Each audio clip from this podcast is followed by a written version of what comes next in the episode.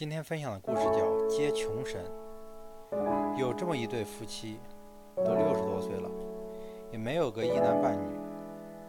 两个人年轻的时候租地，租地主的地。两个人年轻的时候租地主的田地种，到老了干不动力气活，只好做豆腐为生。日子过得紧巴巴，有一顿没一顿的，就是饿不死，就是没饿死。这一年除夕，天都黑了，周围的人家家都去迎财神。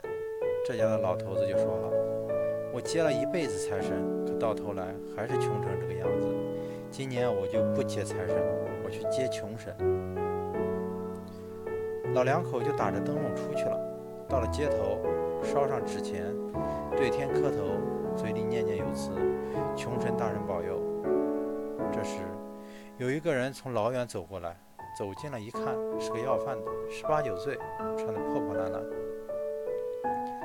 老婆子就埋怨说：“都怪你要接穷神，这不还真来了个穷神。”老头子赌气说：“我就偏要接这个穷神。”他就走过去对要饭的说：“你这个穷神到哪里去？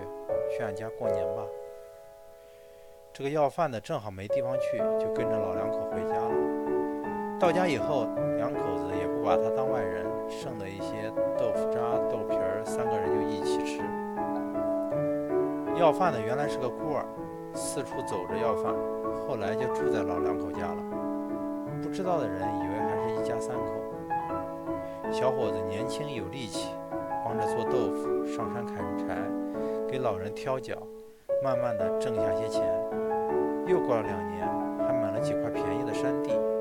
日子过得一天强似一天，到了后来就不缺吃不缺穿。周围的人都说，穷神才是真财神呢。